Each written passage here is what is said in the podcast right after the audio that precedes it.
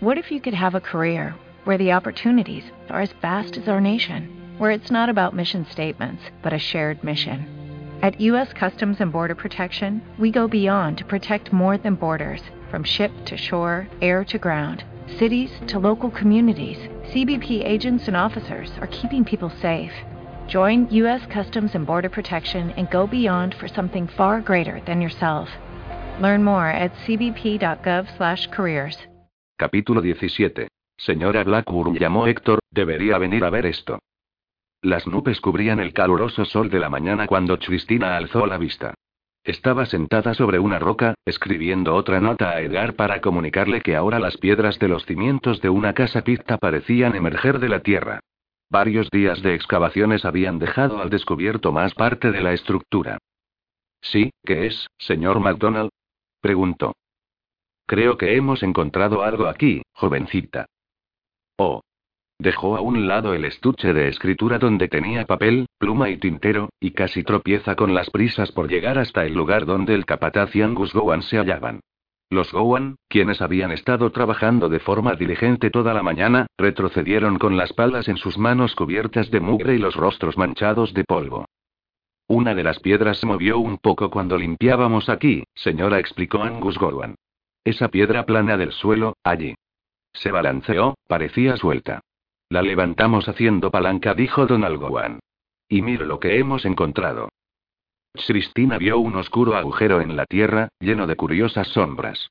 Se clavó de rodillas para escudriñar el interior. La cavidad se había abierto limpiamente y se había cubierto con muros de piedra.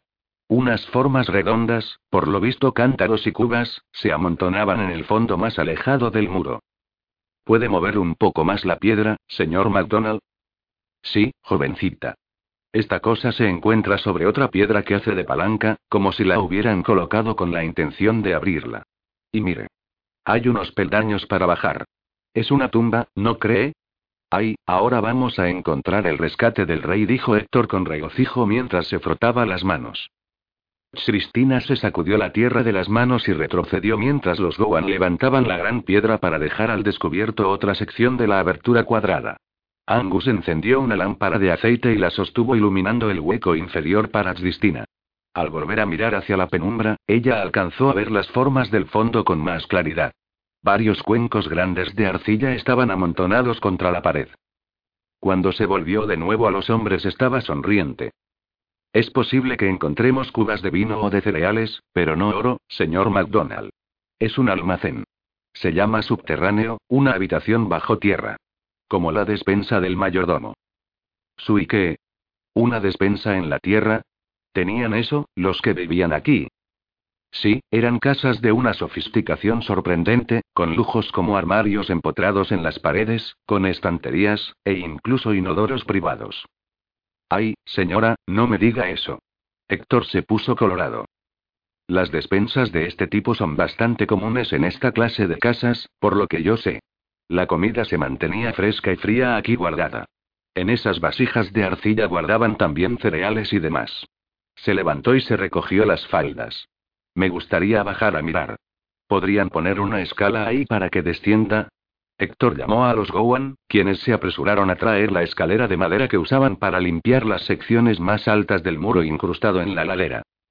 ¿Quiere ver cereales y viejos quesos rancios que llevan mil años ahí abajo? preguntó Héctor, y se encogió de hombros. Mejor espere un poco, jovencita. Enviaremos primero a Donald abajo, por si hay algún peligro. Es un muchacho valiente, aconsejó. Cristina tendió la lámpara al joven de las tierras altas y él descendió con cuidado por la escalera hasta el interior del agujero.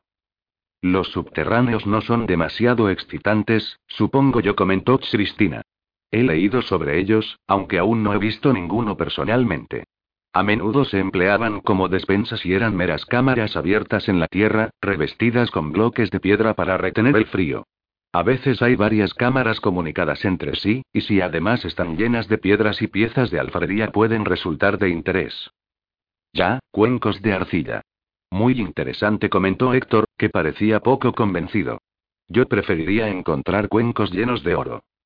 Y yo también, señor MacDonald. Pero esto es por ahora lo que tenemos.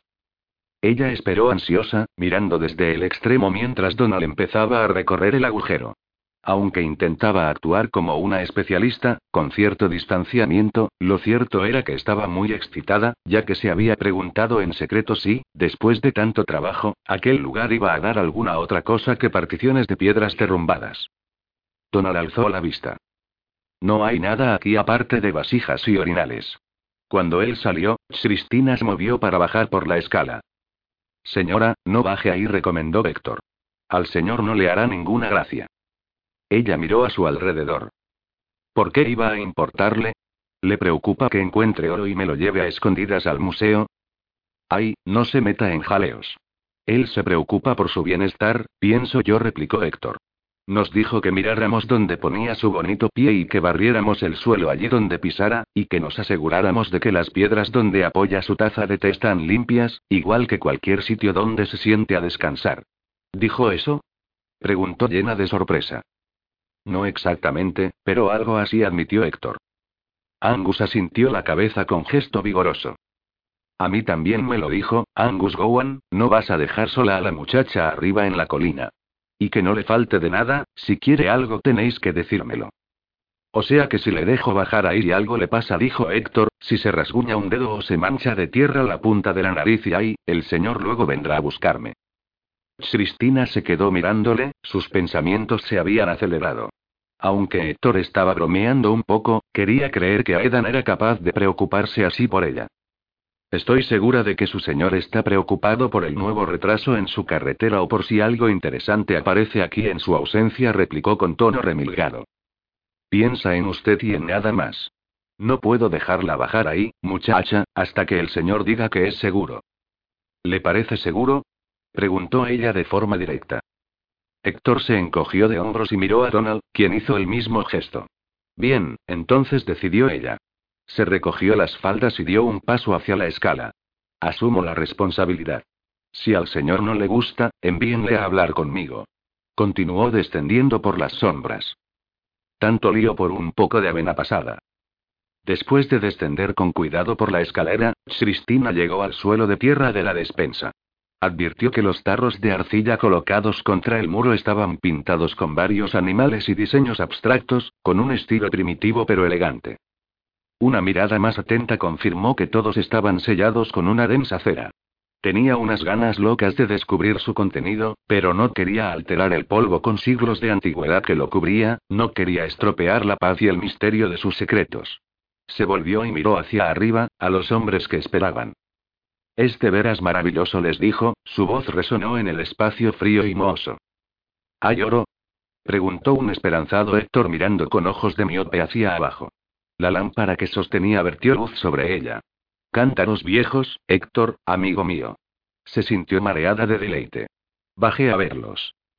Ay, dijo él con resignación, y descendió por la abertura. Solo por usted, jovencita. Más barro todavía. Esta carretera estaba maldita, pensó Eran. Se pasó una mano por el pelo y contempló el lugar de las obras. Una noche más de chaparrones había creado aún más mugre. Sus hombres trabajaban duro a un lado de la carretera, sus picos y palas chapaleaban en el lodo y las labores iban despacio. El motor de vapor, de un rojo extravagante en aquella luz nublada, resoplaba y escupía a un ritmo contundente, estirándose para levantar la pesada tierra. Uno de los hombres daba brincos en la plataforma que sostenía la gran bestia y comprobaba los indicadores, sin dejar de observar la máquina. Rob Campbell se acercó andando hacia Eran. Hemos hecho algún avance, pese a todo, señor comentó. Otra media milla, más o menos, de limpiar y cavar y llegaremos a esa larga extensión de carretera que finaliza el año pasado desde Glasgow. Luego toca la capa superior de piedras trituradas y después de eso y se encogió de hombros. Casi nos queda un mes. Lo conseguiremos, señor. Sí, tal vez y si conseguimos cruzar Drisan por el otro lado, respondió Aeran. Siempre que no encontremos ruinas de la antigüedad, dijo Rob con sequedad. Echó una ojeada a la inclinación de la gran colina próxima. ¿Ya ha tenido noticias la señora Blackburn de Sir Edgar? Sí, ha recibido una carta, e imagino que ella responderá, pero no sé de qué tratan. Yo mismo voy a ir a Edimburgo algún día de la semana que viene, creo, pero intentaré evitarle. Entiendo que tiene intención de acompañar a la señorita MacDonald y a su abuela para ver al médico. doctora, la señorita MacDonald, me ha explicado su ofrecimiento.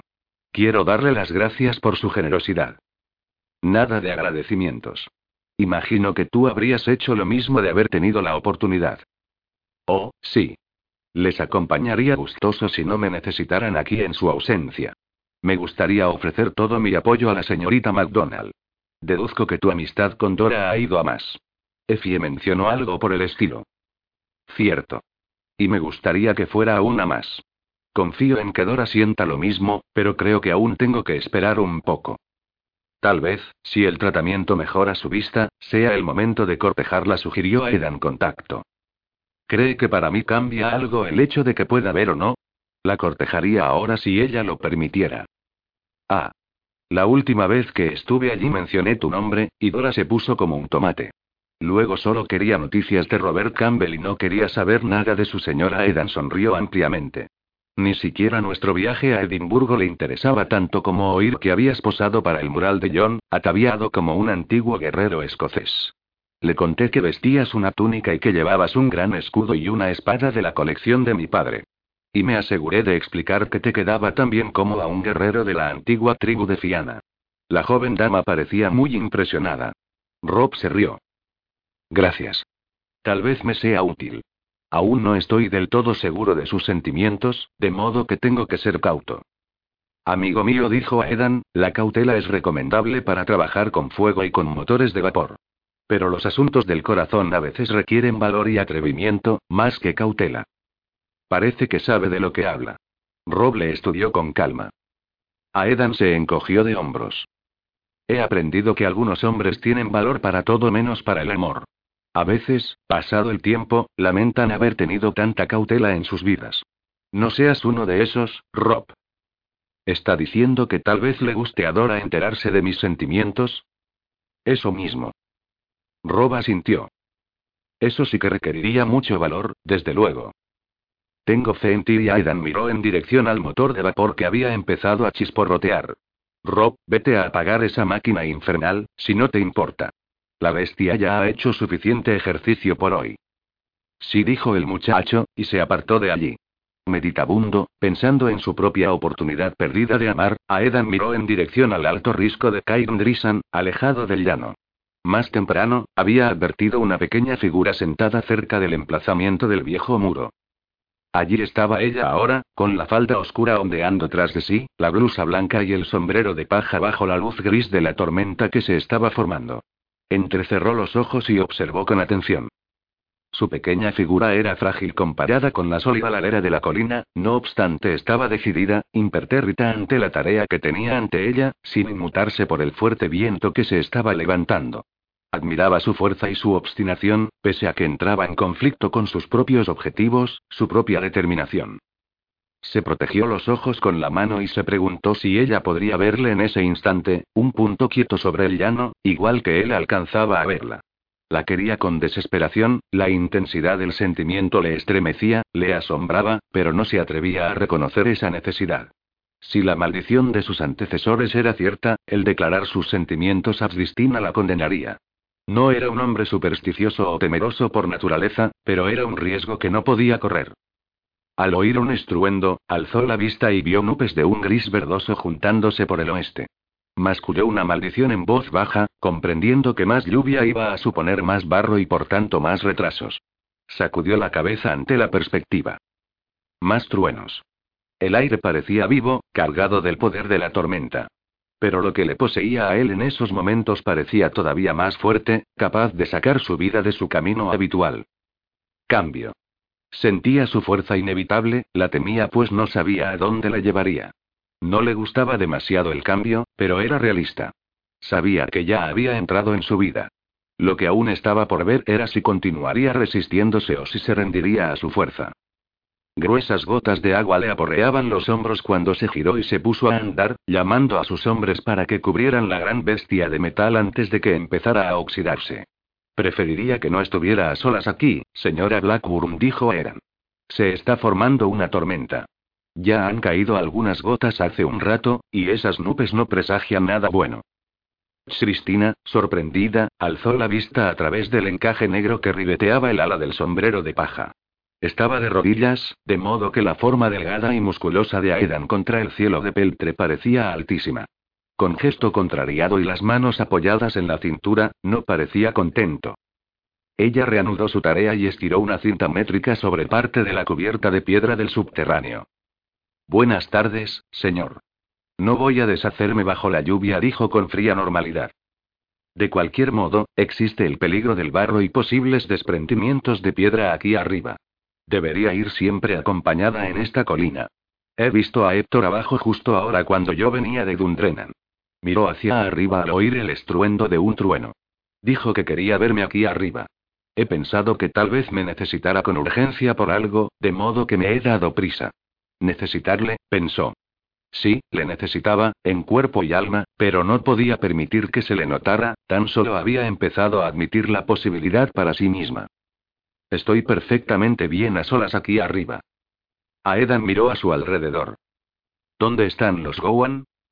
Si lo que quiere es hacer recuento, el señor McDonald ha ido a almorzar con su madre y Angus y sus hijos se han ido con él. A mí también me han invitado, pero he pensado acabar esta parte del trabajo antes de bajar. Cogió su libreta y anotó las mediciones, luego estiró la cinta con renglones sobre un largo extremo de la piedra, estirándose para llegar hasta allí. Aedan cogió el extremo de metal y lo estiró para cubrir toda la piedra. Podría sufrir algún daño aquí sola, con una tormenta en camino. Seis pies y medio, dijo soltando la cinta. Ella escribió la cifra. No estoy tan indefensa, señor. Encontraré cobijo si es necesario. Y, ya que usted se encuentra aquí, podría salvarme si me desmayo del esfuerzo de usar el metro de costura, replicó con brusquedad mientras tiraba de la cinta hacia afuera. Él soltó un resoplido al oír eso y le ayudó en silencio a estirar la cinta sobre otra sección de piedra. Cristina apuntó los números e hizo unos bosquejos básicos, consciente en todo momento de que Aedan se hallaba de pie junto a ella. Le dedicó una mirada desde debajo del ala de su sombrero ribeteado de encaje. Él apoyó un pie embotado en el muro de piedra, con la chaqueta negra colgada de su mano, apoyada en su hombro. Parecía todo fuerza y soltura campechana. Una leve brisa agitaba las mangas enrolladas de su camisa blanca y le revolvía las ondas de pelo oscuro. Daba la impresión de encontrarse muchísimo más cómodo y despreocupado que Cristina. Ella, con guantes y sombrero, y enfundada en varias capas de ropa, anhelaba ir la mitad de destapada que él. Debido al día cálido y a la naturaleza de su trabajo, solo se había puesto tres enaguas debajo de la falda gris oscura y había salido sin corsé de ballenas, con lo cual la larga ascensión hasta el lugar de las excavaciones había sido más fácil y no había resultado tan calurosa. Aunque se había soltado el botón superior de su blusa de lino, el sudor le goteaba entre los pechos y corría por su espalda bajo la camisa interior y el cubrecorsé. Cogió un pequeño abanico para darse un poco de aire en el rostro y la garganta, contenta de llevar el sombrero de paja por la sombra que le daba.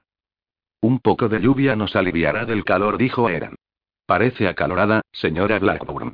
Tengo un poco de limonada, no tan fresca como esta mañana cuando la señora Gunn me la dio, pero al menos es vigorizante. Le tendió un frasco metálico con una funda de cuero. Ella aceptó el frasco, bebió el dulce líquido ácido con gusto y se lo devolvió. Los hombres han trabajado bastante desde la última vez que he estado aquí, comentó Edan echando un vistazo a su alrededor. ¿Ha encontrado algo en concreto? ¿Hordas de oro, cofres de plata, ese tipo de cosas? Su tono era divertido más que sarcástico. Hemos sacado a la luz más secciones de los muros, que considero son los cimientos de una antigua casa picta. Y este agujero de aquí es una cámara de almacenamiento. Se levantó y se sacudió la tierra de las manos. Aedan la miró sorprendido. ¿Una antigua casa picta? ¿Está segura? No es nada moderno, eso se lo puedo asegurar. Los muros tienen forma redondeada y casi seis pies de grosor, que se componen de piedras apiladas. No es tan grande como un fortín, pero no está mal para su época. En el otro lado está la entrada de la casa o torre, con el dintel caído. ¿Ve allí esa larga piedra? En silencio, Aedan caminó en dirección a las antiguas piedras y las tocó con gesto pensativo. Cristina le siguió. Ese nicho cuadrado de ahí es un armario de piedra. También hay tres camas construidas en el grosor del muro. Y en el centro está el hogar. Mientras hablaba, él se aproximó para mirar mejor. Acogedor, dijo él. No es en absoluto una casa negra, ¿cierto? Me temo que debo admitir mi derrota, señora Blackburn. La miró por encima del hombro. Nunca hemos mantenido una guerra, respondió ella con calma. Él alzó una ceja. La casa presenta algunos rasgos comunes en los habitáculos pictos. Mi tío estudió unas ruinas antiguas en el norte mientras escribía su historia sobre la Escocia celta, y yo viajé con él para examinar algunas de ellas. Estas se parecen mucho a las que vimos. Él caminó en dirección al pozo de almacenamiento. ¿Y este agujero? Un subterráneo, una cámara de almacenamiento bajo la tierra. Le siguió.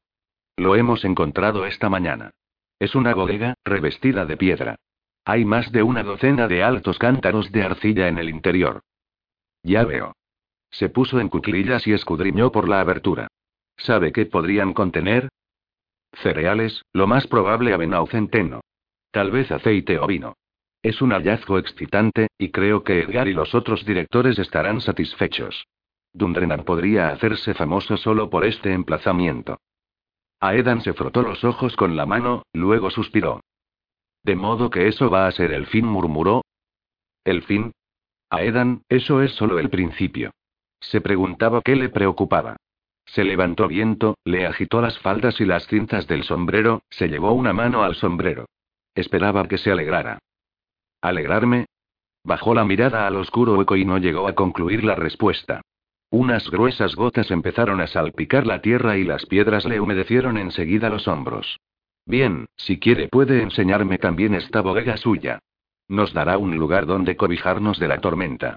Nos hemos quedado aquí fuera demasiado tiempo y ahora nos ha atrapado y los truenos retumbaron mientras Aidan le tendía una mano. Cuando ella miró el cielo amenazante, vio un rayo de plata atravesando las nubes. Aceptó su mano como ayuda y descendió por la escalera por delante de él, mientras la lluvia empezaba a caer con ganas a su alrededor.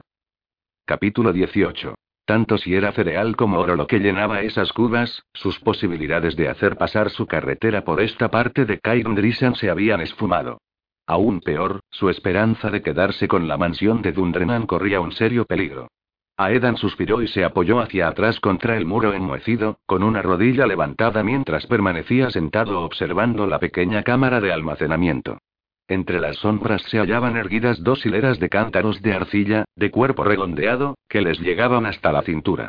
Unos diseños lineales pintados adornaban la parte superior, intacta, de las vasijas. Esos simples contenedores, misteriosos y silenciosos, llenos de secretos, tenían la capacidad de detener en seco su proyecto y llenar de cambios y tensión su vida. A su padre le habría encantado el potencial de unas pocas vasijas humildes en un hoyo en la tierra. Aedan sonrió con tristeza sentado en la oscuridad, deseando que Sir Hugh MacBride hubiera visto esto. En cuanto a él, no tenía otra opción que aceptar la importancia de las ruinas, con todas las consecuencias implícitas, y sobrellevarlo lo mejor posible. Dirigió una mirada a Cristina. Estaba tomando notas en su libreta bajo la luz de la lámpara de aceite que ella y sus hombres habían dejado antes ahí. También habían dejado unas cuantas velas, una lona impermeabilizada, una escalera y unas mantas escocesas, sobre las que ahora se sentaban Aedan y Cristina. La lluvia resonaba sobre la cubierta de piedra que era en parte el techo del subterráneo, y la llovizna resbalaba por uno de los muros formando un charco de barro en el suelo de tierra. Aedan se levantó y cogió la lona, luego subió por la escalera para cubrir mejor la abertura con el toldo.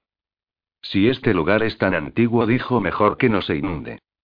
Gracias, respondió Cristina, que dejó en ese momento la pequeña libreta y el lápiz. Se calentó los brazos con las manos y tiritó. Al sol en la colina hacía calor, pero aquí hace bastante frío. Bien, es una bodega, indicó Eran. Y los dos estamos mojados de la lluvia. Deberíamos sentarnos más allá, lejos de la gotera. Se trasladó con ella a un rincón oscuro, más cerca de los tarros y lejos de la entrada. Cristina extendió ambas mantas y Aidan se instaló en el rincón mientras ella se sentaba a su lado. Sacó del bolsillo interior de la chaqueta una pequeña petaca de plata. Nos hemos acabamos la limonada, pero hay un poco de whisky aquí que nos irá muy bien para calentarnos. Se lo ofreció. Aedan había medio esperado que ella se negara, pero Cristina cogió la petaca y bebió, dio un par de tragos y soltó un pequeño jadeo antes de devolvérsela. Él bebió y la dejó a un lado. La cámara desprendía un débil olor a tierra y piedra viejas, y la lluvia tamborileaba constante sobre la rígida lona que la cubría por arriba. Afuera, en algún lugar, un trueno retumbó con sonido débil y grave. Cristina se estremeció un poco, apretando su hombro contra Edan, quien levantó el brazo para rodearla y compartir el calor corporal. Ninguno de los dos hablaba. Escuchando el ritmo y el sonido sordo de la tormenta, Aedan sintió que su impaciencia anterior se disolvía, y una sensación de complacencia le envolvió como por arte de magia. Aquí, en este lugar oscuro y antiguo, estar a solas con ella le parecía muy bien, no veía en ello falta alguna de decoro. La tormenta volvió a resonar, y a continuación se oyó el agudo estrépito de un rayo. Cristina dio un pequeño respingo de sorpresa, y Aedan la atrajo con delicadeza hacia él. Ella no protestó, se acurrucó contra él con naturalidad, volvió un poco el cuerpo para ajustarse al suyo y dobló sus manos enguantadas con recato sobre su regazo. Debajo de las capas de faldas, estiró sus piernas para colocarlas al lado de las de Aedan, más largas. Las puntas de cuero de sus resistentes botas se asomaban por debajo de las faldas. Él levantó la rodilla para apoyar el otro brazo, sin dejar de estrechar a Cristina. El sombrero de paja le daba en la barbilla y tuvo que apartar la cabeza. Señora, se lo ruego, despójese esa cosa tan bonita antes de que me saque un ojo. Oh. Dijo ella con tono de disculpa, apresurándose en desatar las cintas negras de satén para sacarse el sombrero y dejarlo a un lado. A Edan le pasó la mano por el pelo, sobre algunos mechones despeinados a causa del sombrero. Ella lo permitió y él sintió el contacto de la inocente caricia como un trueno descendiendo hasta la punta de sus pies. Con la cabeza de Cristina alzada y la suya un poco inclinada, podía notar su dulce aliento contra la mejilla. Había un matiz de espera en ese aliento, suave, receptivo. La necesidad de besarla pulsaba con vigor en todo su cuerpo, pero se resistió a su ímpetu. Días antes, habían accedido a ser solo amigos. Posar con ella para John cada noche ya era suficientemente tentador, pensó, estar sentado aquí con ella podría ser devastador para su determinación. Con un poco de suerte, la tormenta duraría poco. Y aún así, confiaba en que continuara y continuara, en que le atrapara aquí con ella, solos ellos dos, lejos del mundo exterior. Un rayo volvió a sonar y ella dio un brinco. Lo siento, dijo. No se disculpe. No a todo el mundo le gustan las tormentas.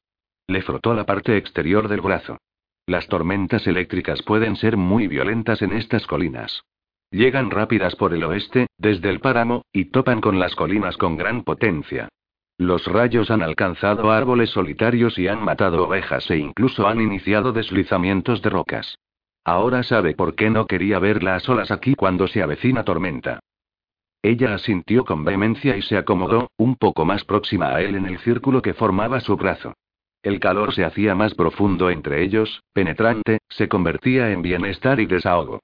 Ella se sentía muy bien bajo su protección, como si aquel fuera su sitio, como si él llevara tiempo buscándola, deseando estrecharla de este modo. Aedan recordó la sensación de tener a Cristina en sus manos mientras posaban, el lujo de la cálida seda deslizándose sobre el cuerpo, con tan solo unos tejidos delgados separando sus manos de la cintura y las caderas.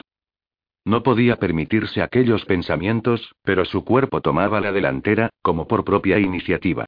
Inclinó hacia atrás la cabeza e intentó relajarse en la oscuridad, sin más, al lado de Cristina. Sosegado por unos tragos de whisky, por el golpeteo perezoso de la lluvia y la sensación penetrante de bienestar y paz entre ellos, poco a poco fue respirando de forma más lenta. Cristina se reclinó sobre él y apoyó la mejilla en su hombro. Tenía la palma sobre su pecho y desde allí crecía y se expandía una seductora fuente de calor. Muy consciente de que se encontraban a solas por completo, Aedan prestó más atención al cuerpo de ella a su lado, enfundado en capas de ropa. Notaba su calor, sentía arder a Cristina bajo la mano con la que le rodeaba el hombro. Mientras pensaba en su piel, acariciada por las palmas de sus manos, y recordaba el sabor de sus labios, inició un movimiento más amplio con los dedos sobre su hombro. Aquel simple contacto fue puro fuego, propagó un chispazo por él, que le recorrió de la cabeza a los pies. Habían acordado ser solo amigos, pero la trayectoria sensual que seguían sus pensamientos le dominaba en aquel instante. No podría soportar estar aquí sentado con ella mucho más rato, conteniéndose. Si la lluvia no paraba pronto, volvería a poner a prueba su fuerza de voluntad para comprobar si era inmune al hechizo del amor pero ya sabía lo vulnerable que era, al menos en lo referente a Christina Blackburn. Supongo, dijo entonces ella mirando el interior de la pequeña cámara que el museo enviará a alguien más para supervisar el lugar en cuanto informe a Sirregar de los cántaros que hemos encontrado. Aedan se movió un poco, casi aliviado ante el súbito remedio de una posible discusión. Edgar. Mejor que se mantenga alejado de Gundrenan. No quiero ver a ese hombre. Y supongo que los dos estarán ansiosos de cerrarme la carretera de inmediato. Edgar decidirá si se cierra la carretera, no yo.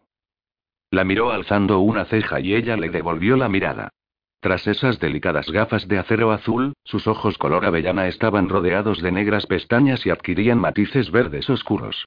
Se fijó en el gesto obstinado de su barbilla, lo suaves y exuberantes que eran sus labios, y supo que su mejilla era la más sedosa que había tocado jamás, de un rosa cremoso. Piensa en la carretera, se recordó a sí mismo, y la casa y el maldito Edgar. Pensar en su suavidad, en su sensualidad, sería desastroso. Retiró el brazo de sus hombros y se incorporó un poco. Señora Blackburn, creo que no es consciente de la gravedad de la situación si la carretera no puede cruzar este risco. En ningún momento mi intención ha sido plantearle a usted un desafío. Me desafía, Christina Blackburn contestó él con calma, mucho más de lo que piensa. Ella le observó entonces en silencio y Aeda notó la fuerza con que latía su corazón, suficiente para que Christina lo oyera. Aedan, este emplazamiento es un hallazgo magnífico, dijo entonces. Drisan será considerado un tesoro nacional. Pensé que le complacería y que se sentiría orgulloso. ¿Orgulloso de perder mi hogar y mi carrera? Le preguntó. Ella puso expresión de sorpresa. ¿Cómo? No entiendo. Ya sabe que existe un codicilo en el testamento de mi padre. Sí, referente a la casa y a sus recinas. Parece que cumplirá las condiciones con facilidad. ¿Qué tiene que ver eso con la colina? La reforma de la casa no es un problema ahora que su hermano ha accedido a realizar los murales. Pero hay otro apéndice. Si se descubre en esta finca algo de valor histórico significativo, casi toda la casa y parte de la tierra podría pasar a poder del museo a menos que se cumplan ciertas condiciones. Ella ladeó la cabeza con preocupación. ¿Qué condiciones? En efecto, Dundrenan se convertiría en un museo. Tendría que organizar exposiciones y visitas, y cada una de las estancias se abriría para ser visitada, solo unas pocas quedarían para uso privado. Habría que proveer accesos y plazas para turistas en la finca. Un flujo constante de gente pulularía por aquí, entre la atracción de estos descubrimientos antiguos, la colección histórica de mi padre y su legado como poeta. Ella asintió despacio. En ese caso, Dundrenan dejaría de parecerle su hogar. Yo sé que usted valora a fondo su intimidad. La mía, la de mi familia y la de nuestro hogar. No quiero cumplir esa petición, pero si no lo hago, la casa y una parte de la finca quedará bajo control del museo. De modo que, de una manera u otra, Dundrenan se convierte en una atracción turística. Exacto. Y si no estoy de acuerdo, los tesoros reunidos por la familia y cualquier tesoro encontrado aquí hizo un gesto en dirección a los cántaros de arcilla se los llevará el Museo Nacional para su exhibición permanente. Para gran deleite de Edgar, por supuesto. Sin duda le ha hablado de ello. Cristina negó con la cabeza. Nunca lo ha mencionado. No tenía ni idea. A Neave se le hace la boca agua solo de pensar en esta propiedad desde el día en que se dio lectura al testamento de mi padre. Neaves estaba presente. No me lo había contado, comentó ella. Pero tampoco había motivo. Yo a usted ni le conocía. Cierto, respondió Aeran. Pensó en el cuadro que había contemplado a diario durante seis años, la imagen que se había convertido en parte de él. De algún modo, tenía la impresión de conocerla desde hacía años, de siempre, en cierto sentido. ¿Por qué Siruk tenía interés en un apéndice tan estricto? Aedan se reclinó. Siempre creyó que Kairn Drisan daría algo importante algún día. Deseaba asegurar que cualquier descubrimiento se protegiera de forma correcta. Por lo visto estaba en lo cierto en lo referente a la colina. Pero no entiendo el motivo del codicilo. Es como si no confiara en que sus herederos manejaran esta situación como él quería. Tal vez pensara que yo daría prioridad a mi carretera. Ella le miró fijamente. Y tenía razón. Aedan tomó aliento y luego resopló. Mi padre y yo nunca estuvimos de acuerdo en el tema de las carreteras y calzadas en Escocia, o más en concreto esta carretera. Pero yo siempre he hecho todo lo posible para hacer frente a las necesidades tanto de las carreteras que debo construir como de la finca que he heredado. Siempre he hecho lo máximo para ambas partes. Me preocupo por mi pequeña contribución a la mejora de Escocia y me preocupo por Dundrennan, también, y muy a fondo. Pero él nunca se dio cuenta, es así. Aedan negó con la cabeza. Apartó la vista de Cristina para mirar las viejas y polvorientas vasijas. Su intención era que Dundrennan fuera para Neil, explicó con calma. No para mí. Mi padre no tenía dudas en cuanto a mi hermano. Ambos estaban de acuerdo en todo lo relacionado con la propiedad. De hecho, Neil también era escritor, algunas de las piezas de la colección eran adquisiciones personales suyas. Las obras militares en concreto eran una debilidad de Neil. ¿Cómo era? Neil. Un buen hombre murmuró. Más apuesto que yo y menos refunfuñón, como le gusta decir a Amy. Tenía una risa fácil y un corazón generoso. Conocía la historia a fondo, creo que, de hecho, se había leído muchos de los libros de la biblioteca, añadió con ironía. A usted le habría caído bien. Estoy segura de ello. Aunque el actual señor también me cae bastante bien, dijo sonriendo un poco, con voz suave. Bajo la luz ámbar de la lámpara, Aedan vio cómo se sonrojaron sus mejillas, y sintió que sus palabras le animaban. Por lo que cuenta era un hombre maravilloso y habrá sido una gran pérdida. Aedan asintió. Neil marchó a Crimea poco después de que mi padre le consiguiera un grado de oficial. Quería pagarme uno a mí también, pero yo no quería alistarme en un regimiento. Justo había terminado cuatro veranos de aprendizaje y años de estudios, y acababan de otorgarme una concesión para una carretera en Ayrshire. A veces pienso que si hubiera ido a la guerra como quería mi padre, es posible que hubiera estado con Neil el día que murió y tal vez hubiera podido salvarle. No me habría importado recibir yo la bala en vez de él, si eso fuera posible, dijo con voz grave e intensa. Ahora incluso podría ser señor de Dundrennan, como debería haber sido. Aedan Cristina se inclinó hacia él. Es un buen señor de Dundrennan, tal vez ahora incluso esté mejor preparado, puesto que entiende bien las mejoras que son necesarias para que Escocia sobreviva. Si yo hubiera sido su padre, murmuró, habría confiado en que usted haría lo correcto, fuera cual fuese la situación. Él la miró con sorpresa, no esperaba esa lealtad tan profunda. Ah, ¿sí? Inclinó la cabeza y la observó con curiosidad. Usted, a quien tanto le gusta discutir conmigo sobre ciertas cuestiones. No sé, habría pensado que estaría de acuerdo con mi padre. En muchos aspectos tiene una mentalidad similar a la de Sirut, igual que sucedía con Neil. Es posible, respondió, pero sé cuánto se preocupa por Dundrennan. Nunca pondría en peligro su integridad, como hogar suyo y como lugar histórico.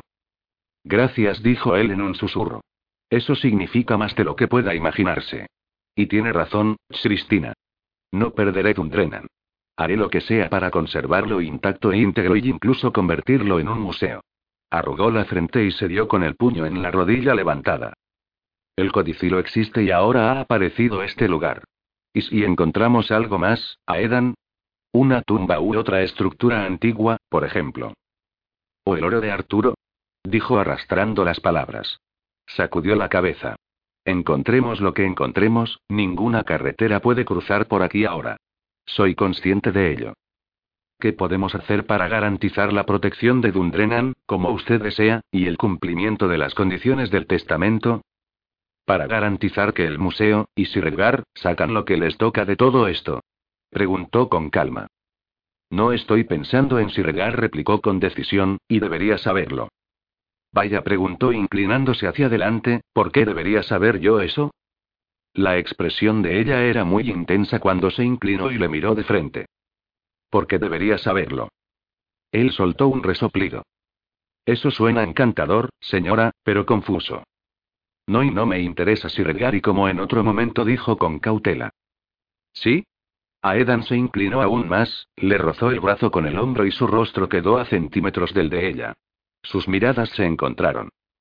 Sus atenciones hacia mí me conmovieron en otro momento, igual que me conmueven y las suyas, concluyó con respiración entrecortada. No era mi intención conmoverla, señora, susurró convencerla de que haga algo que no desea. Ella se acercó mientras él hablaba y ladeó la cabeza hacia arriba, con los ojos cerrados y los labios a escasos centímetros. Entonces se aproximó un poco más y le besó. Él se entregó con ganas a su dulzura, la tomó por la cintura para traerla hacia sí mientras ella le rodeaba el cuello con los brazos y se apretaba contra su pecho. La boca se movía debajo, cálida, divina. Cuando sus labios se separaron por un instante, ella volvió a besarle a Edan. Estaba seguro de que ella lo había iniciado, como la primera vez, y él se apoyó contra el muro, la puso sobre su regazo y la rodeó con los brazos mientras las faldas se inflaban sobre las piernas de ambos. Había mantenido el control y se había comportado. Sin embargo, ella le había sorprendido por completo, y se rindió del todo, agradecido. La besó con fervor, siguió con la mano el contorno de su terca barbilla, de hermosa osamenta, hasta encontrar el inicio de la oreja. Ella suspiró y abrió los labios debajo de los suyos. Aedan sacó la lengua para unirla a la de Cristina, y ese contacto dulce y delicado le hizo desearla con tal ardor e intensidad que pensó que no iba a soportarlo. Se detuvo un momento para levantarle el rostro y, con delicadeza, le retiró las gafas de la nariz y las dejó a un lado. Ella pestañeó varias veces mientras le miraba. La encantadora pureza de su rostro era a la vez inocente y seductora. Se aproximó un poco más y la tomó de nuevo en sus brazos. Cristina le subió las manos espalda arriba hasta agarrarle por los hombros. Él deslizó su mano por la delgada espalda y luego la extendió sobre la cintura, desplazó los dedos y encontró los diminutos botones de la parte delantera de la blusa. Ella arqueó el cuerpo contra él. El volumen de todo un pecho llenó la mano de Aidan y el pezón se endureció al instante a través del suave tejido. La volvió a besar, y ella levantó los dedos hasta la estructura del mentón de Aedan. La suave cabritilla de los guantes se deslizó sobre el contacto áspero de la barba, entonces él volvió la cabeza y empleó los dientes para atrapar con mimo los guantes y tirar juguetón de los dedos de cuero. Ella se rió con la suavidad del aire y se retiró las prendas poco a poco, tirándolas luego a un lado. Después volvió a cogerle el rostro entre las manos desnudas y se acercó para besarle, abriendo la boca bajo la de él. Su franqueza y osadía sorprendieron a Eran. Su desenvoltura cuando le tocaba y se dejaba tocar por él, cuando le dejaba saber que estaba cómoda con él en este lugar secreto y antiguo, igual que él con ella. Mientras el beso se prolongaba, deslizó la mano otra vez sobre el seno tapado para cubrirlo y acariciarlo con suavidad. Algunos de los botones superiores de la blusa estaban sueltos. Se había fijado antes en la piel cremosa que asomaba por ahí y desabrochó un botón más, luego otro. Cuando la blusa exterior se abrió, ella contuvo el aliento aspirando a fondo y se arqueó de nuevo contra él. Aedan deslizó dentro los dedos y encontró el frágil encaje y el algodón, el seno llenó de nuevo su mano, cálido, de una suavidad exquisita. Cristina jadeó cuando Aedan encontró el pezón y lo tomó entre sus dedos. Al notar el corazón de ella golpeando bajo la caja torácica, la besó en profundidad, entretuvo sus labios sobre los de Cristina mientras despertaba con sus dedos primero un pecho y luego el otro. Pudo sentir pequeños escalofríos sobre la superficie de su piel. Ella gimió y se reclinó hacia atrás en sus brazos, permitió a Edan un mejor acceso, y él no dudó en hundir la cabeza y deslizar su boca por el arco de la garganta, hacia abajo, hasta saborear con los labios la perla cálida de su pecho, insistiendo con la lengua hasta que Cristina se estremeció y suspiró ondulante contra él. Alzó la cabeza para besar otra vez su boca, saborear la lengua dulce y entusiasta, luego otra vez la mejilla donde el calor de su rubor se había intensificado. Vaya, señorita Burn susurró contra sus labios, mientras los dedos desabrochaban más botones y tiraban con suavidad del tejido delicado y encintado, mi preciosa señorita Burn no lleva corsé. Hoy no respondió con voz entrecortada. Tenía razón. No podía respirar bien al subir la colina, y estaba tan y tan y. Acalorada acabó por ella y movió los labios de nuevo sobre su boca mientras le soltaba la camisa interior. El delgadísimo tejido estaba un poco húmedo a causa de la lluvia y la transpiración, y desprendía la cálida fragancia floral que parecía tan natural en ella. Bajó la cabeza y le tomó el pezón con los labios, sintió que se endurecía mientras rodeaba y jugueteaba con el otro pecho. Ella soltó un gritito, una suave queja coqueta, una llamada de necesidad sin dejar de arquearse sobre su regazo. El sutil frote de su trasero redondo sobre la sensible y marcada erección casi le vuelve loco. La atrapó con ambas manos por debajo de sus costillas y le pasó los pulgares por los pezones mientras buscaba su boca una vez más. Cuando ella lamió con delicadeza e intención la punta de su lengua, supo que quería y necesitaba lo mismo que él, sabía que sentía la misma intensa desesperación que él. La idea tentadora de que ella tal vez permitiera que sucediera le hizo arder como el fuego, le endureció como una roca. Aedan se movió sin dejar de abrazarla, besarla, volverla loca, mientras ella se sacudía levemente en sus brazos. Le apartó la falda y deslizó la mano por su pierna, hasta encontrar la rodilla, y ahí se detuvo. Cristina no puso impedimentos, en realidad se apretó contra él con un pequeño quejido que hizo que Aedan bajara la cabeza de nuevo sobre su pecho para besarla, deslizando la lengua por la ardiente hendidura entre sus pechos plenos y deliciosos. Respiró su fragancia, cerró los ojos tembloroso intentando no perder el control. Aunque llevaba largas calzas de algodón encima de las medias y las ligas, él sabía por experiencias anteriores con damas y sus ropas que las prendas largas podían abrirse con facilidad, de modo que deslizó la mano despacio sobre el suave tejido que cubría la delgada pierna. En medio de los pliegues, encontró la abertura que buscaba, una rendija en la prenda, y sintió el cálido nido femenino oculto ahí.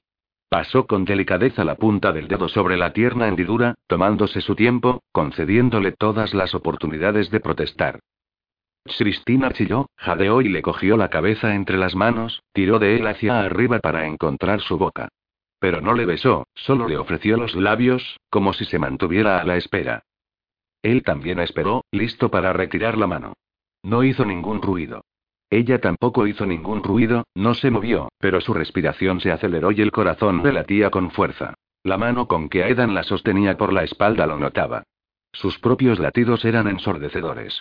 En el exterior, en algún lugar muy alejado, en el mundo que había olvidado incluso que existía, oyó el estallido de un relámpago y las cortinas de lluvia cayeron con más intensidad sobre la lona colocada sobre sus cabezas. Alguien podría y susurró ella. Nadie nos encontrará aquí, murmuró él. Estamos a salvo aquí ocultos y nadie y pero, si no y por favor, preciosidad, dímelo ahora, antes de ir. Oh, por favor, murmuró ella con voz temblorosa, y empujó con suavidad hacia abajo, de modo que el dedo de Aedan, aún inmóvil sobre la entrada íntima, se deslizó hacia el interior, dentro del exquisito calor, y ella gimoteó con lo que él sabía que era un gozo espléndido, inigualable. Él gimió, con un grave sonido sordo, mientras la tocaba ahí, en aquel punto tan caliente de Cristina, meloso y ardiente, ya hinchado para él. Ella temblaba mientras él movía los dedos con lentitud, facilitándole el alivio. No sabía cuánto tiempo podría aguantarlo, pero estaba decidido a darle placer, aunque luchaba contra la punzante exigencia de su propio cuerpo y sentía la pasión abriendo una vía con fuego por todo su ser. Pero se contuvo, se negó el alivio a sí mismo. Encontró otra vez el pezón, ella se lo ofreció y, arqueando de nuevo el cuerpo, pidió el contacto de su boca allí, y él saboreó el pecho mientras tocaba y jugueteaba en otro lugar con la punta de los dedos. Ella se volvió entre sus brazos cuando la excitación finalmente la recorrió con un estremecimiento, gimiendo un poco en el oído de Aeran. Él cerró los ojos y sintió las deliciosas ondulaciones de su cuerpo, oyó sus suaves gritos. Casi no podía soportarlo, casi grita en voz alta, casi eyacula sin goce previo solo de la intensa satisfacción que le proporcionaba el tocarla, estar envuelto en su abrazo. En algún momento en medio del calor y la pasión, mientras ella se mecía con la liberación de la excitación final que había vivido, cambió de posición en sus brazos, y él notó sus dedos tanteando con entusiasmo. Estaba sorprendido, ya que no esperaba ni anticipaba su ayuda, su osadía. La palma de la mano de Cristina se ajustó al duro bulto que no podía disimular y luego se ocupó de los botones y los cordones de los pantalones. En silencio, con rapidez, Aedan se soltó el cinturón, perdió casi el control por completo cuando los dedos de ella, tan finos, de una suavidad celestial, le atraparon, como terciopelo sobre hierro incandescente. Las caricias de Cristina encendieron su pasión como la mecha de una lámpara, ardiente y deslumbrante, llameando a toda velocidad por él. Cerró los ojos y dejó que la tormenta le engullera, golpeándole como un trueno. Se estremeció, vulnerable y necesitado, con el fuego generoso de su contacto, y jadeó, la estrechó con fuerza contra él. Durante un momento, soltó todos los cerrojos que le habían bloqueado, solo por esta ocasión, solo por ella, solo por ella. Capítulo 19. No has visto este dormitorio desde que lo hemos acabado, le dijo Amy a Eran. Abrió una puerta de las del pasillo. Pasa de verlo. Creo que la reina debería instalarse en esta habitación. Aedan se hizo a un lado para dejar entrar primero a Amy y tuvo cuidado de dejar la puerta abierta mientras estaban en la habitación. Ah, verde oscuro comentó mientras miraba las paredes recién pintadas. Con clase y económico añadió en tono irónico. La habitación la había usado su madre cuando él era niño y también eran suyos los relucientes muebles de madera de arce. Había sido su dormitorio privado, pero Aedan recordaba que cuando era muchacho, la puerta que separaba los dormitorios de sus padres siempre estaba abierta. Ahora estaba cerrada. El otro dormitorio lo utilizará el príncipe consorte, dijo Amy al ver su mirada. Ya que era la habitación de tu padre, la hemos dejado tal y como está. Aedan asintió con aprobación, luego miró la cama con la colcha de damasco marfil y el dosel superior de chintz floral. El mismo diseño cubría las ventanas. Ese material florido parece tu sello distintivo, prima comentó. Si hay chintz en las ventanas, eso quiere decir que la señorita Stewart ha estado aquí. Le dedicó una rápida mirada divertida y ella se rió, estaba claro que complácida. Aedan recorrió la habitación, advirtió los cepillos de plata y el espejo del tocador, los cuencos con flores frescas, el lustre de los muebles, los pequeños cuadros enmarcados en las paredes y los cojines de seda en las sillas, todos los encantadores detalles que hacían la habitación acogedora y hermosa. Ah, más alfombras a cuadros, dijo mirando al suelo. Debemos de tener acres por toda la casa. Combina también con las flores, dijo Amy con un leve centelleo en sus ojos azules. Y el término es diseño escocés, si no te importa, Aeran. Tu padre siempre insistió en no caer en el mismo lenguaje vulgar que los ingleses. Cierto, pero los escoceses también somos vulgares en ocasiones. ¿Qué es esto? Aedan se dirigió hacia la repisa de mármol sobre la chimenea. El cuadro de Robert de Bruce con Isabella de John Blackburn ahora se encuentra aquí. Por el momento respondió Amy.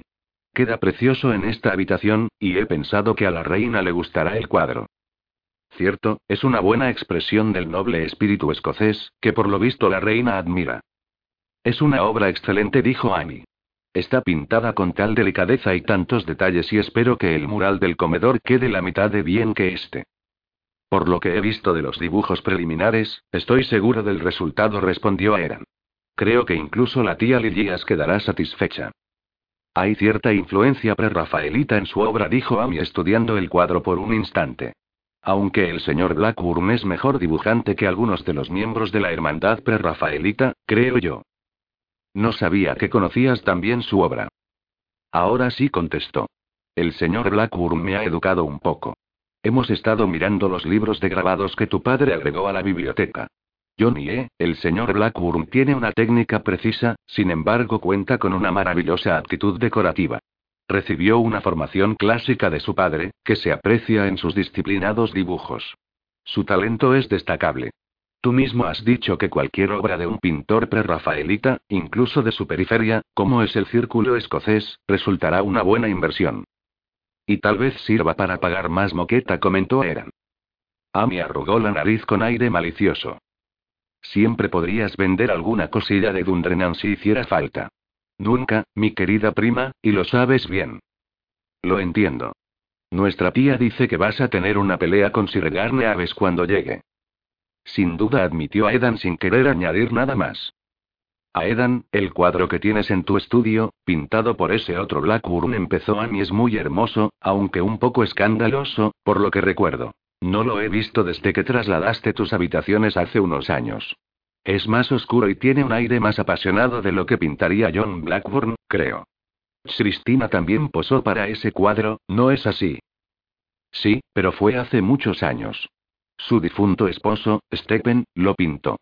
Era un pintor de talento, aunque de naturaleza atormentada y cruel, por lo que he podido saber.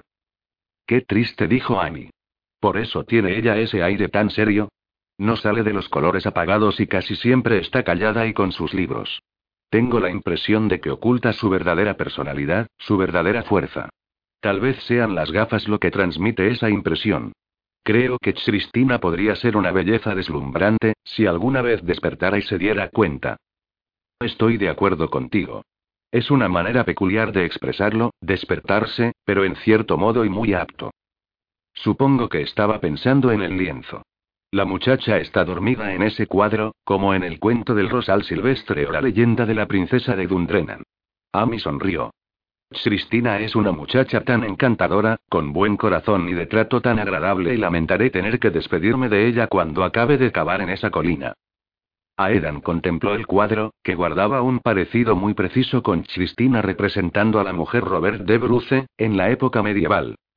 Sí, se ha convertido en y una presencia querida por todos nosotros aquí, creo, opinó Eran. Pero no siempre está ni seria ni aplicada. No, ya lo sé, respondió Amy. Cuando está contigo, está de veras animada. Creo que tú mejoras mucho también en su compañía. Él alzó una ceja. ¿Así? Oh, sí, no eres tan gruñón como llegas a ser conmigo. La tía Lil dice que Cristina ha pulido tu empañada y vieja alma, y te sienta bien. Últimamente sonríes más que gruñes. Aedan estudió a su rubia y guapa prima con aire pensativo. ¿De veras? Sin dudarlo. Me parece que ni lo sabes, ¿cierto? ¿Saber el qué? Que estás y bien, estupefacto, dice Dougal. Estupefacto. Se aseguró de poner una mirada iracunda. Yo. Sí. ¿Y qué vas a hacer al respecto? preguntó Amy. ¿Al respecto de qué? No seas tan bobo, Aeran. ¿Qué vas a hacer al respecto de tu interés por Christina Blackburn? ¿Qué interés? Aeran. Amy puso un puchero, luego lo dejó. Hace tiempo que quiero hablar contigo de algo, pero y siempre tengo dudas antes de sacar el tema. ¿El qué? ¿Tienes pensado acaso decorar la biblioteca con tapicería de flores? Oh, Dios no lo quiera, mis propias habitaciones. No se me ocurriría tocar tus habitaciones, contestó Amy. No, es otro asunto. Yo pensaba y bien, pensaba que algún día podríamos y. Yo también lo pensaba, continuó él con amabilidad, hace mucho tiempo. A Edan y te guardo un gran cariño, pero no creo que pueda casarme contigo. Él se la quedó mirando. ¿Qué? Arrugó el entrecejo como si no entendiera lo que acababa de decir. Notó un rubor en las orejas. ¿No y no quieres ser mi esposa? Amy sacudió la cabeza. Lo siento tanto, querido Aeran. Sé que significa mucho para ti, y no es mi intención defraudarte, pero y bien, creo que no hacemos buena pareja. ¿Que no hacemos buena pareja? No se sentía estupefacto, estaba mudo de asombro. Esta revelación era un regalo inesperado, comprendió. Nunca había tenido interés en cortejar a Amy ni en casarse con ella, por mucho afecto que le tuviera. Eres un poco aburrido, querido, Aedan, corazón le dijo. Supongo que es porque eres tan práctico y económico, y estás tan volcado en tu trabajo. No te importa mancharte la chaqueta de tierra ni te molestan las largas jornadas al sol que te broncea las mejillas, y nunca pareces saber de qué color son las cortinas de tu propia casa. ¿Y eso es aburrido? Cuánto lamento que sea así, comentó. Soy así, y ya está. Mi padre decía que yo era todo acero y números. Supongo que también me encontraba un poco aburrido. Se encogió de hombros al sentirse de pronto un poco desconcertado.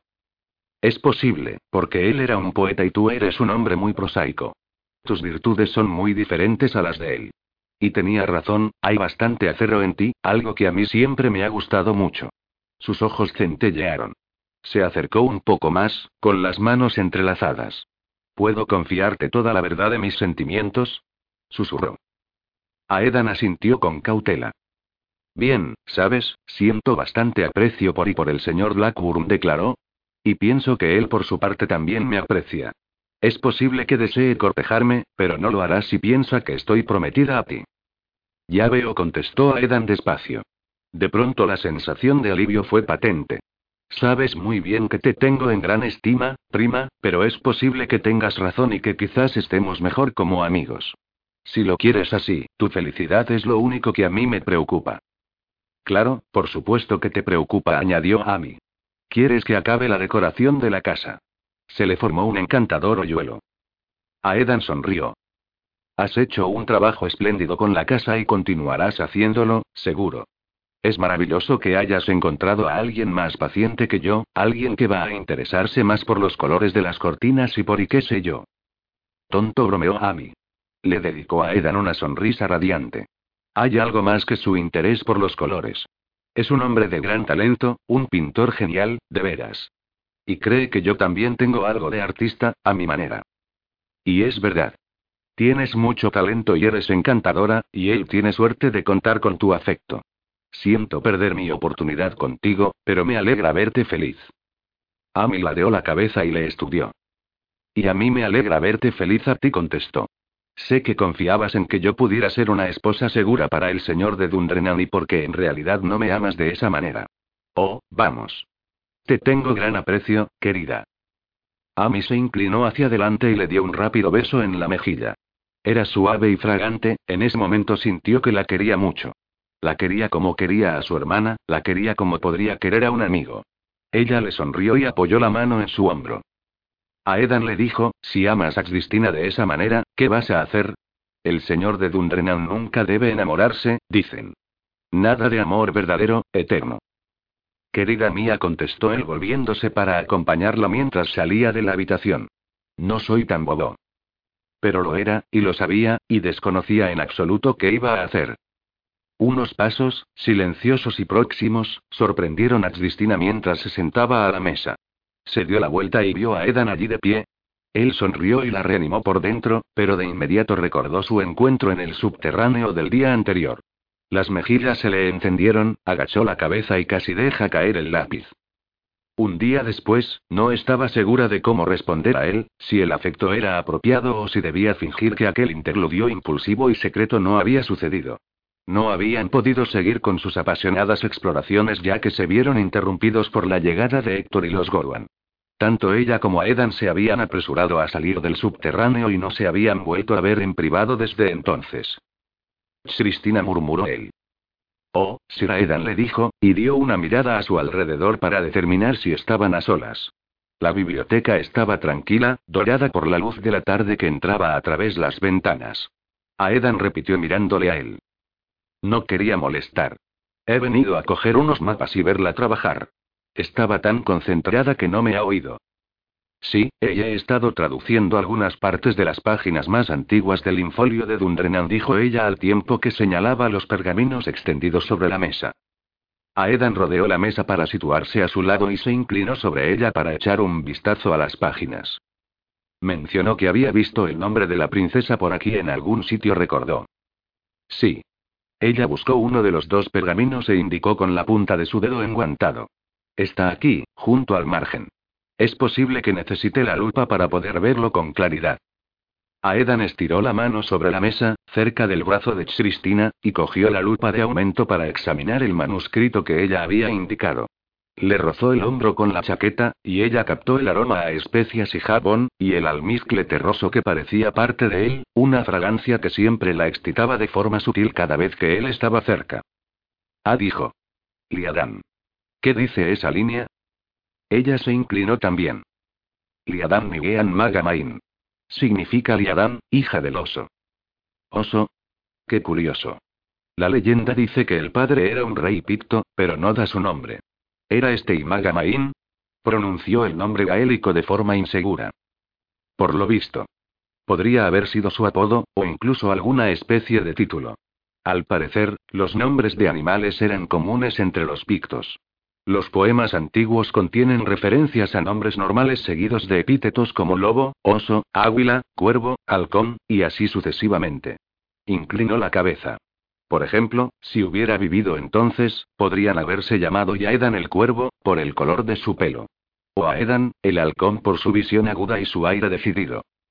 Él medio se sentó en la mesa, con aspecto divertido y relajado, y dobló las manos sobre el muslo. A ella no le costaba imaginarle como un guerrero antiguo que irradiaba una presencia poderosa.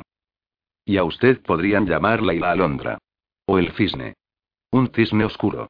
Sonrió un poco. Cisne oscurecido se apresuró a decir ella. ¿Cómo lo sabía? Justo traduje esas palabras ayer del texto marginal. No lo sabía. Solo mencionaba y su gracia y belleza. Cristina se lo quedó mirando, embelesada. En vez de acercarse a besarla, como ella confiaba un poco en que sucediera, él bajó la vista para estudiar el pergamino. Liadán. Es en verdad todo un descubrimiento, ¿sabe? No tenía ni idea de que su nombre se encontraba en estos documentos. Mi padre me lo dijo, pero era su testimonio, transmitido de una generación a otra. Ahora hay una prueba. El nombre ha estado aquí todo este tiempo, pero nadie lo había traducido que se recuerde, supongo. Y también hay un par de poemas en estas notas marginales. ¿Poemas? ¿De veras? A mi padre le habría encantado, supongo. La habría adorado tan solo por eso, señorita Burn dijo mientras la miraba con entusiasmo. Ella se sonrojó, deseó poder controlar su rubor, pero él se limitaba a sonreír. Cristina pasó el dedo enguantado por el margen del pergamino, contenta de poder compartir con Aedan lo que había descubierto en los últimos días gracias a la traducción del texto antiguo. Son unos versos encantadores.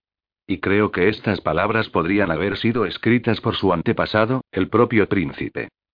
¿El príncipe? Parecía que eso le complacía. ¿Qué os lleva a afirmarlo? Su nombre aparece en una lista de la revista y también de nuevo en el margen. Aedan MacBride y Adundroigean. Aedan MacBride de Dundrenan. Indicó el nombre en la lista, luego en las notas marginales. Dundroigean significa el lugar de los rosales silvestres. Es su antepasado, el que amó y perdió a la princesa de Dundrenan. Aedan asintió despacio. Si su nombre aparece en el margen, es posible que durante todo este tiempo pasara inadvertido, como parte de la lista de la revista. Eso creo yo. Y pienso que escribió estas anotaciones adicionales en persona. Es fascinante. Aedan se inclinó sobre el pergamino y empleó la lupa. No puedo leer yo mismo el texto, pero no hay duda. Se trata de un hallazgo genial. Se sentó incorporado y la miró. Si Redgar estará satisfecho. ¿Le ha escrito para comunicárselo? No contestó ella bajando la mirada. Había evitado eso, pues sabía que Edgar se apresuraría a venir Dundrenan una vez lo supiera. Tiene que estar orgullosa del hallazgo. Es un honor que me confiara las páginas del infolio. Mi padre habría estado encantado. Con esto la leyenda de Dundrenan cobra vida. Ella hizo un gesto afirmativo. De hecho, está cobrando vida de varias formas diferentes, ¿no es cierto? John está pintando la leyenda en las paredes, y ahora hemos encontrado algo en Cairndrisan. Es curioso que todo esté sucediendo al mismo tiempo. Me pregunto si la colina está conectada en realidad con la leyenda. Es posible, ya que las fechas podrían ser similares, pero es demasiado pronto para decirlo. La estructura de la colina podría ser de una época posterior. Ya veo. Hábleme de los poemas del príncipe Aedan escritos en el margen. Hay unos pocos versos garabateados ahí, similares en forma a las invocaciones u oraciones de las tierras altas, una tradición muy antigua entre las personas de habla gaélica. Aún no he acabado de traducir todas las líneas.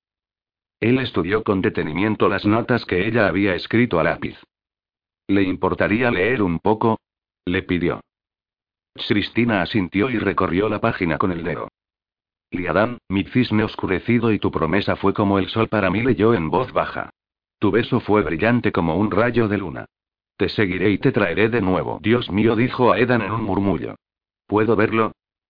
Ella le pasó la libreta. Puede leerlo si quiere. Suave, tierna Liadán, te quiero tanto debajo de la manta, murmuró. La densidad tranquila de su voz provocó escalofríos en la columna vertebral de Cristina. Eres espléndida, deja a un lado el pudor. Edan alzó la vista, su mirada encontró la de ella, intensa como el fuego. A se le cortó la respiración y le miró en silencio. Sus dedos eran fuertes, la libreta pequeña resultaba pequeña entre ellos, y recordó la sensación de esas manos sobre su cuerpo. Sin pudor, desde luego, pensó. En aquel momento, se moría por él, deseaba de un modo desesperado que la cogiera en brazos. Él no se movió, solo se limitó a inclinarse hacia adelante para mirar su página de notas. Un material bellísimo comentó. Pero yo pensaba que la poesía celta era todo acciones heroicas y batallas sangrientas. En gran parte, sí. Se han encontrado algunos poemas de amor, parecidos a estos. Sus dedos enguantados temblaban cuando él volvió una página de la libreta. El príncipe lo escribió para ella, murmuró Eran. Cristina le dedicó una veloz mirada, con el corazón acelerado. Sabía que era verdad, era una verdad inexorable y sorprendente. Aedan McBurdey había escrito aquellos versos para su querida Liaran. Una fuerza como nunca había sentido, un poder magnífico y envolvente, la atrajo hacia él. Quería ser atrevida y salvaje. Quería ser impúdica otra vez con él, como lo había sido antes, y hundirse para siempre en sus brazos. Quería ser su amada. Aedan y empezó. MMM. Miró el reloj sobre la repisa de la chimenea. Dios mío, es tarde. Tengo que llevarme estos mapas a la obra. Se levantó. Gracias por mostrarme su trabajo. Fascinante, de veras. Inclinó la cabeza. Si él sentía lo mismo que ella, no daba ninguna muestra y prefería no obrar en consecuencia. Tal vez ella se equivocaba al fin y al cabo, tal vez no compartía sus sentimientos en absoluto. Entonces comprendió que el señor de Dundrenan no la querría nunca como ella a él. Por supuesto que la había querido sin trabas, como los dioses, pero Aedan era un hombre al fin y al cabo, y ella se le ofrecía de un modo muy impúdico. Con las mejillas ardiendo, se levantó y se apresuró a guardar las notas en su estuche de cuero. Aedan la observó con expresión indescifrable, curiosa y pensativa. No parecía estar interesado en mostrar una actitud cariñosa hacia ella en estos momentos, pensó Cristina. Era obvio que no había venido a la biblioteca a declararle su devoción ardiente y eterna. Ayer ella había sido una tonta, en todos los sentidos. Una vez más se había enamorado de manera impulsiva, con plena confianza e ingenuidad. Por lo visto, seis años de dolor y penitencia no le habían enseñado a proteger con más cuidado su ansioso corazoncito. Retrocedió unos pasos, se sentía aturullada, sin aliento, inundada por una terrible sensación de decepción y aguda vergüenza. Es muy tarde, reconoció. He prometido a las señoras que tomaría el té con ellas. Lady Stratling me ha dicho que ella y el señor Stewart se irán mañana con los niños al castillo de Stratling, así que quería despedirme. Y tengo que volver a dejar estos pergaminos en el infolio. Ató el paquete de seda con la cinta mientras hablaba. Gracias. Tengo y tengo que irme. Buenos días, señor. Señora Blackburn murmuró él. Yo y. Ella alzó la vista. ¿Sí? Empezó a hablar, y el sonido de la puerta al cerrarse casi lo mata del susto. Amy Stewart entró en la biblioteca, con los amplios volantes de su vestido azul barriendo con gracia la alfombra. Estás aquí, Aeran. Dijo. El señor Campbell te estaba buscando. Dice que tienes unos mapas que le hacen falta. Sí, dijo a Edan mientras seguía mirando a Cristina. Se los llevo ahora mismo. Amy se acercó a ellos. Buenas tardes, Cristina la saludó con cordialidad. Cristina murmuró un saludo, luego se apresuró a excusarse. Se dio media vuelta y cruzó la habitación consciente de ser observada por Aedan. Si se hubiera quedado, si Amy no hubiera entrado, tal vez se hubiera arrojado otra vez a los brazos de él, desesperada de amor, ansiosa por encontrarse en el círculo seguro y maravilloso de su abrazo. Su ancla, su roca. Pero la actitud neutral que había mantenido hoy, después de la pasión de ayer, solo demostraba que aquello no tenía que haber sucedido, él no lo deseaba tanto como ella. Lo que Cristina quería de Aidan era amor, quería darle también su propio amor. Pero como señor de Dundrenan, él no podía corresponderle. El amor de naturaleza física, sí, eso se lo entregaba de buen grado y con destreza, pero no el amor de corazón que ahora tanto ansiaba. Al oír a Amy charlar y reírse con Aedan, Cristina franqueó las puertas de vidrio y siguió por el pasillo en dirección al vestíbulo, con la intención de regresar a su habitación antes del té. Amor. Casi solloza en voz alta. Al entrar en Dundrenan, con su tejido de leyendas y sueños, en cierto modo había sido abordada por el amor. No podía negar ese hecho.